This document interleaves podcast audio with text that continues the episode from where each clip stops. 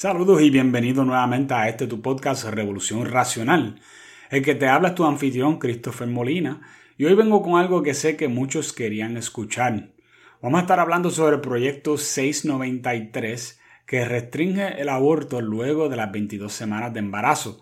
Vamos a ver cuáles son los argumentos en contra de la misma y los lo vamos a desmantelar uno a uno para que pueda, eh, podamos defender cada punto con eh, familia, ¿verdad? Y especialmente que tú puedas coger con tu familia y amigos y tú puedas eh, desmantelar todo tipo de argumento que vaya en contra de este, de este proyecto muy bueno.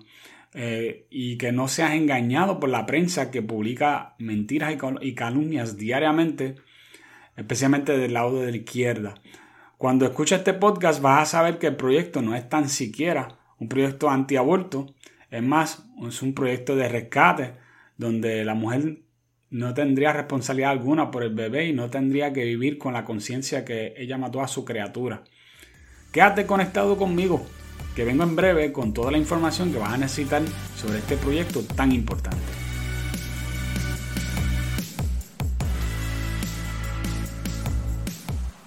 José Luis Dalmao, el presidente actual del Senado, hizo algo que no había visto de parte de ningún popular conservador en mucho tiempo. Y es que tuvo la espina dorsal para enfrentar la izquierda radical y ayudar a Joan Rodríguez Bebe del Proyecto Dignidad a crear un proyecto en que la gran mayoría de los puertorriqueños concuerdan. Darle una oportunidad de vida a bebés que, que puedan sobrevivir fuera del vientre de la madre luego de al menos 22 semanas de embarazo. El proyecto fue aprobado en comité de manera apropiada, pero la histeria colectiva de la izquierda se ha dejado sentir de manera, de manera extraordinaria. Inmediatamente el próximo domingo, luego de que se supo del proyecto, el Nuevo Día publicó cinco artículos de página entera, algunos defendiendo el derecho de matar una criatura en el vientre y llamarlo derechos humanos. Otros hicieron ataques deshonestos donde hablaron sobre una, parte del proyecto de ley usando números del Departamento de Salud que no son relevantes para abortos después de las, de las 22 semanas. No puedo saber si fue a propósito o es que no hizo bien su trabajo, ¿no? El artículo más absurdo fue uno donde no se usó la palabra mujer o madre. La misma fue reemplazada por la frase personas gestantes, queriendo entrever que no es necesario ser mujer para tener un embarazo o un aborto. Dios santo. Basta con saber esto para entender cuán lejos están dispuestas a llegar estas personas para justificar su ideología. Pero entre todos estos artículos, una de las cosas que más me resaltó fue que en casi todos estos artículos se le preguntó a un portavoz de la organización conocido como Proyecto Matria sobre su punto de vista del asunto. Hasta hace poco, una organización como Proyecto Matria nunca se le hubiese preguntado nada, ya que muchos entenderían que el periódico que lo publicó estaba entreteniendo ideas de personas radicales de extrema izquierda. Pero como ya puedes ver, organizaciones de prensa como El Nuevo Día, Primera Hora, Metro y algunos más le han extendido legitimidad a esta organización radical. Habiendo leído las objeciones de nuestra clase élite de periodistas, me di cuenta que en su mayoría el ataque es un argumento de hombre de paja que no se dirige específicamente al proyecto 693 y otros apenas, apenas hacen sentido como, como ya verán. Déjame primero hacer un, resumen del proyecto para que ustedes vean eh, de qué se trata. Amparándose en otros estados en Estados Unidos, han podido exitosamente, que han podido. Exitosamente limitar aspectos sobre el aborto. Y el Senado de Puerto Rico ha decidido también hacer semejantes limitaciones basándose en la, lo que se conoce como la viabilidad del bebé. O sea, que el bebé pueda sobrevivir. Puede ser, cuando se dice sobrevivir, eh, puede ser también que es que el bebé va a sobrevivir con métodos médicos temporeros donde le salvan la vida al bebé o quizás lo tengan que poner una máquina por un tiempo temporero. Pero no es que el bebé se va a quedar así de por vida, ¿no? Y eh, utilizar estas técnicas ¿no? Este, eh, de medicina avanzada que tenemos disponible en el día de hoy, de hoy, algo que no estaba disponible, por ejemplo, cuando se cuando surgió lo que se conoce como el famoso Roe versus Wade, que fue la, eh, el caso que creó toda la industria del aborto, ¿no? Pero de una manera en que eh, fuerte, ¿no? Porque, entonces abrió todo, todo lo que fuera aborto para todo el mundo sin ningún tipo de restricciones. Y estos, estas, estas nuevas este, técnicas que tienen que ver con, cuidar al niño, lo hacen de tal forma que el, niño va a estar separado de la madre, ya no va a estar con su cordón umbilical o dentro de la barriga de su mamá. Por lo tanto, la ley propone que todos los embarazos en que la madre decide, decide terminar luego de las 22 semanas sean hechos primero verificando que el médico le dé el visto bueno a la madre, a la madre de que no representa riesgo para ella. Eso es importante. Y habían personas que estaban diciendo que esto no era, eh, que, esto ponía eh, en peligro a las mujeres cuando había riesgo para ellas y eso no es cierto. El proyecto mismo eh, tiene un espacio donde específicamente habla sobre eso. El médico se verá obligado a llevar récord donde tiene que justificar toda terminación luego de las 22 semanas. O sea, van a haber casos donde sí va a tener que terminar como quiera porque sí hay un riesgo, pero tiene que entonces él justificarlo. Y de no poder justificarlo, médicamente se verá obligado a llevar a cabo el proceso de terminación de embarazo, pero con una técnica que preserve la vida de la madre y también el bebé. Nota que ellos inclusive como parte del lenguaje del proyecto dice que la técnica que van a estar usando es uno determinación de embarazo, pero lo que van a hacer es que van a estar terminando el embarazo, pero preservando al bebé. Un segundo médico necesita estar presente durante el procedimiento para que se le dé servicios médicos de inmediato al bebé ser concebido. Esta parte no está en la ley, pero la idea de, todo esto es que el bebé eh, sea sobreviviente, que sea sobreviviente pasa al cuidado del Estado donde recibirá tratamiento médico hasta el momento en que esté suficientemente saludable y fuerte como para ser adoptado. Los médicos se verán obligados a llevar un registro de cada uno de los procedimientos que se llevaron a cabo, pero la misma deja en anonimato a la madre del bebé concebido.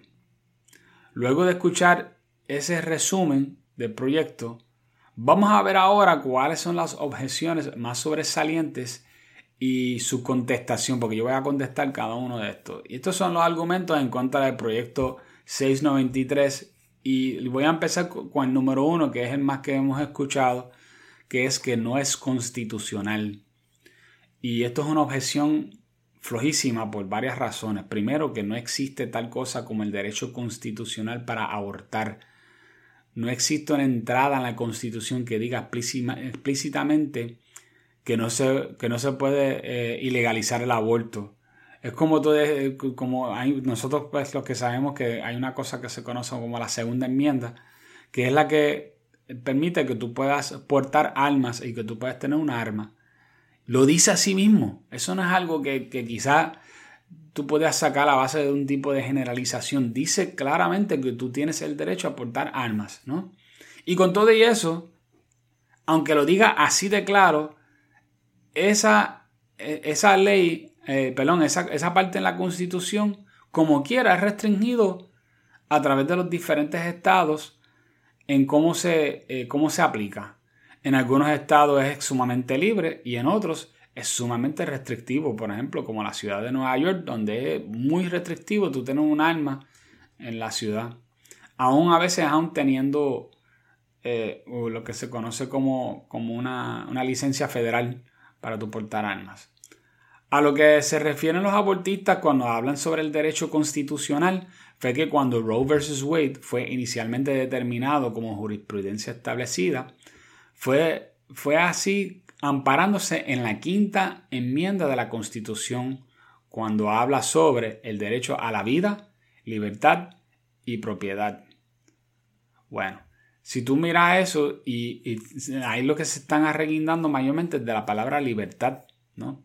Primero que este término es demasiado generalizado para decir que se refiere al aborto en específico. Y segundo, las leyes son interpretadas distintos con el cambio del tiempo.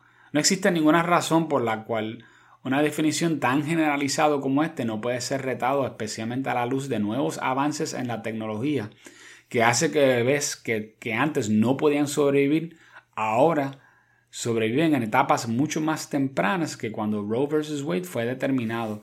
Gente, Roe vs. Wade fue determinado en los 70, al principio, si no me equivoco, de los 70.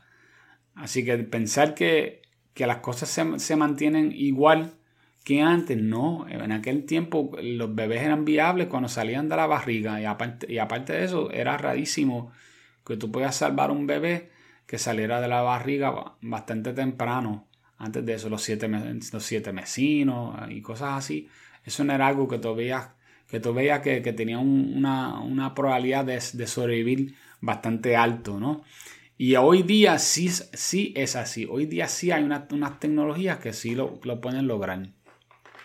Vamos a ver la número 2. La número 2 dice que aumentaría los abortos ilegales a causa de la ley. Y esta es una excusa vieja que lo llevan usando todo el tiempo.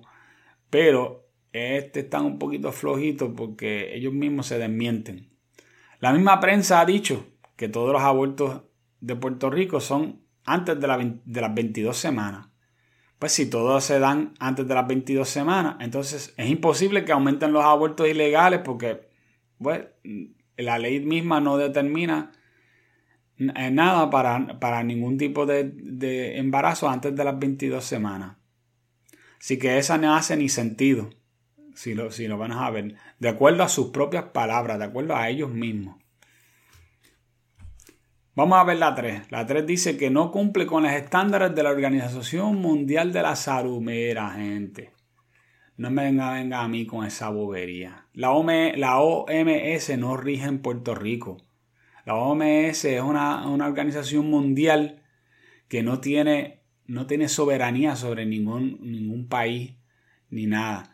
Ellos pueden recomendar ciertas cosas, pero al final al cabo, acá en, en, el área de aquí, en Puerto Rico, nos dejamos regir por organizaciones como la FDA, como la HHS, que es la Health and Human Services, ¿verdad?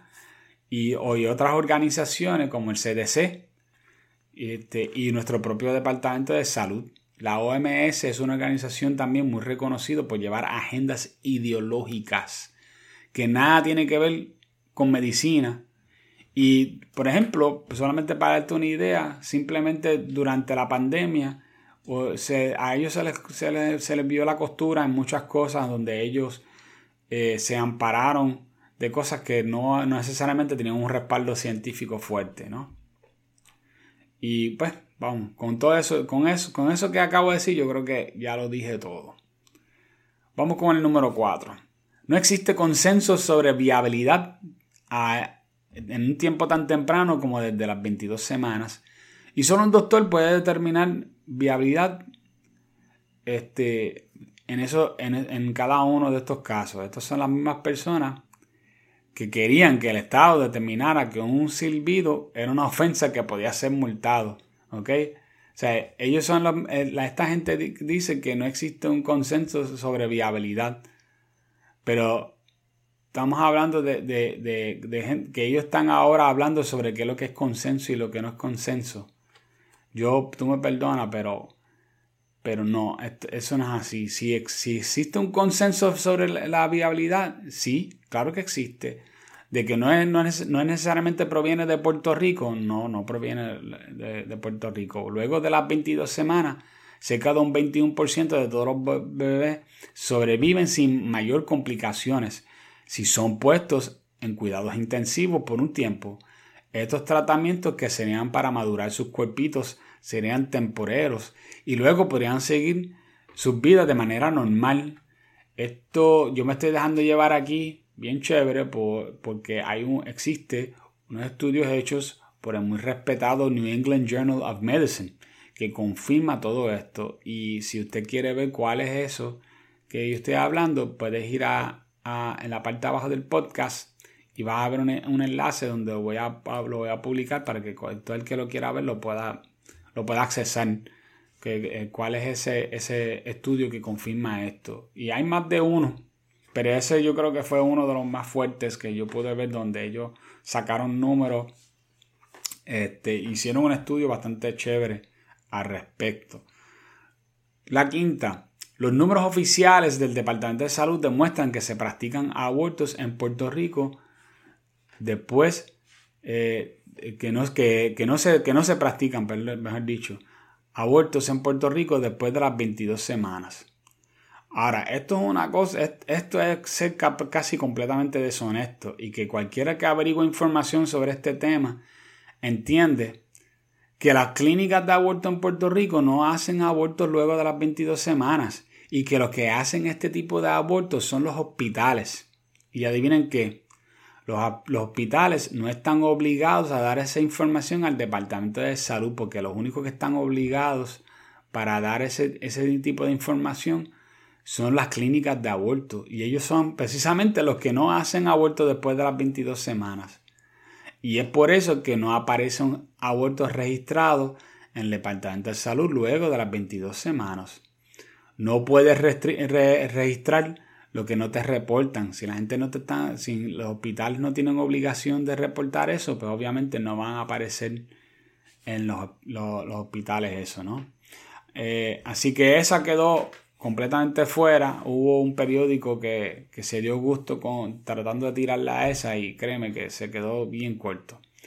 Si eres un hombre, no tienes derecho a opinar. Ah, esta sí que da risa. ¿Sabes que Es una excusa basada en políticas de identidad.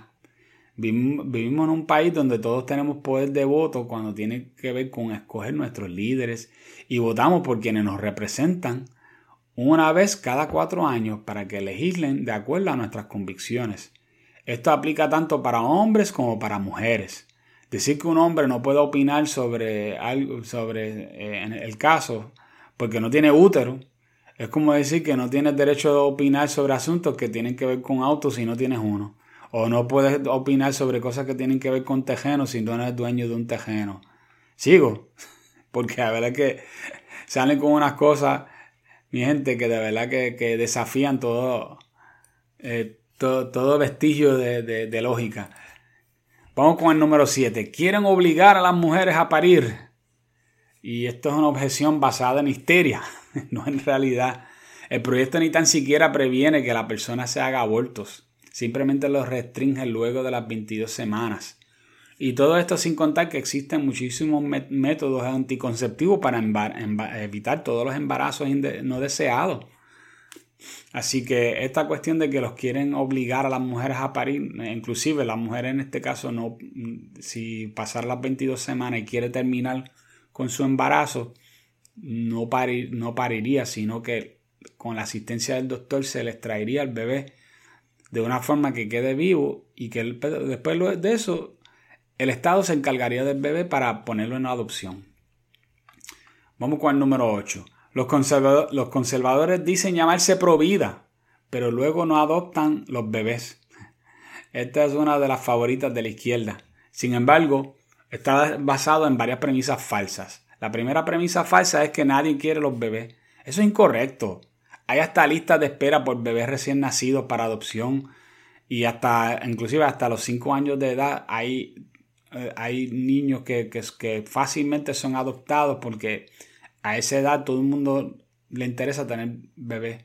Lo que muchas veces se quedan sin adoptar son los niños mayores de 5 años en adelante. Y eso sí, pues tienen más dificultad. Esa, hay que admitirlo que son más difíciles para que sean eh, adoptados. Pero si se, si se están refiriendo a cristianos, por ejemplo, en este caso, por cierto, los cristianos son los que más adoptan niños por mucho, por encima de cualquier otro tipo de, grupo eh, en, cualquier lado. Así que esa, esa excusita está súper floja, ¿no? Vamos con el 9. No han hecho vistas públicas sobre el proyecto. Pues ya van a hacer las vistas públicas, ¿ves? Porque como la gente se pusieron tan difícil con esa, pues vamos a tirar las vistas públicas. Y sabes qué? Ni usted ni yo debemos de preocuparnos mucho por eso. Al contrario, creo que el proyecto le va a abrir los ojos a mucha gente cuando vean exactamente de lo que se trata el proyecto de ley. Y eso nos, nos va a beneficiar porque cuando la gente se den cuenta que de verdad hay oportunidad de que esos bebés sean salvados y que son lo que se conoce como médicamente viables y que pueden sobrevivir fuera del vientre de la madre, no se le está poniendo una carga en específico a ninguna mujer de seguir cargando a ese muchacho. Al contrario, se le está extrayendo tal como ella quisiera. La única cosa es que en vez de matar al bebé, lo que se está haciendo es que se está tratando de salvar el bebé y si el bebé se salva, ella nunca va a tener que tener ningún tipo de interacción con el bebé y el bebé se, pone en las manos del Estado y el Estado se encarga de, de la adopción, así de fácil, ¿no? Y entonces pues vamos con el número 10 y es que el proyecto pone en peligro la vida de mujeres.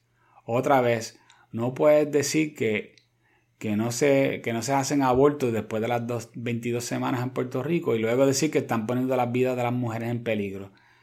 Esta ley no va a detener los abortos, solo hará que sea más fácil salvarle la vida a bebés que son médicamente viables o, o han dicho salvables, ¿no?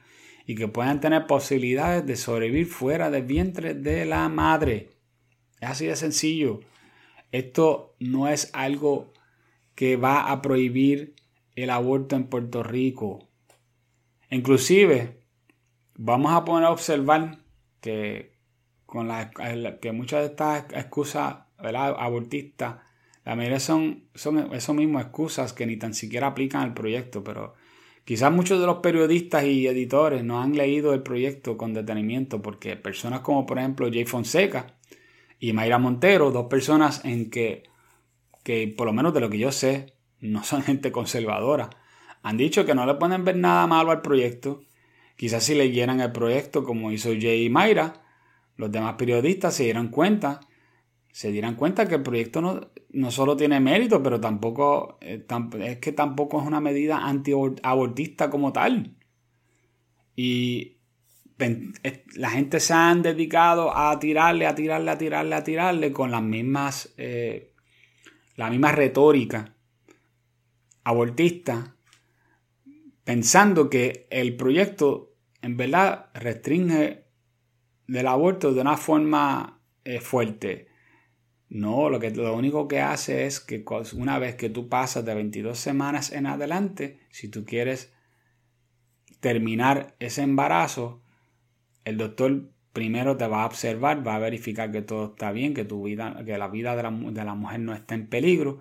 Y luego lo que van a hacer es que van a pasar un procedimiento donde ellos van a tratar de extraer ese bebé, pero vivo le van a cortar el, cordón umbilical, van a sacar el bebé y se lo van a llevar a tratar de hacerle medidas para mantenerlo vivo.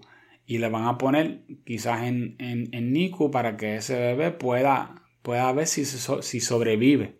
Si no sobrevive, pues no sobrevivió, pero si sobrevive, ese bebé se va a permitir que, que se desarrolle como un bebé normal y cuando llegue a, a una etapa donde ya está fuera de peligro, se pondrá en adopción y ya está.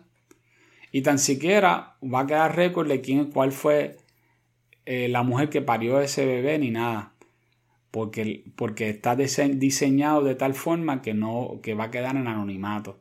Así que todas estas cosas que están diciendo estos periodistas que están disparando para todos lados porque están en, completamente en contra de, la, medida, que si este, se están restringiendo derechos, nada de eso es cierto.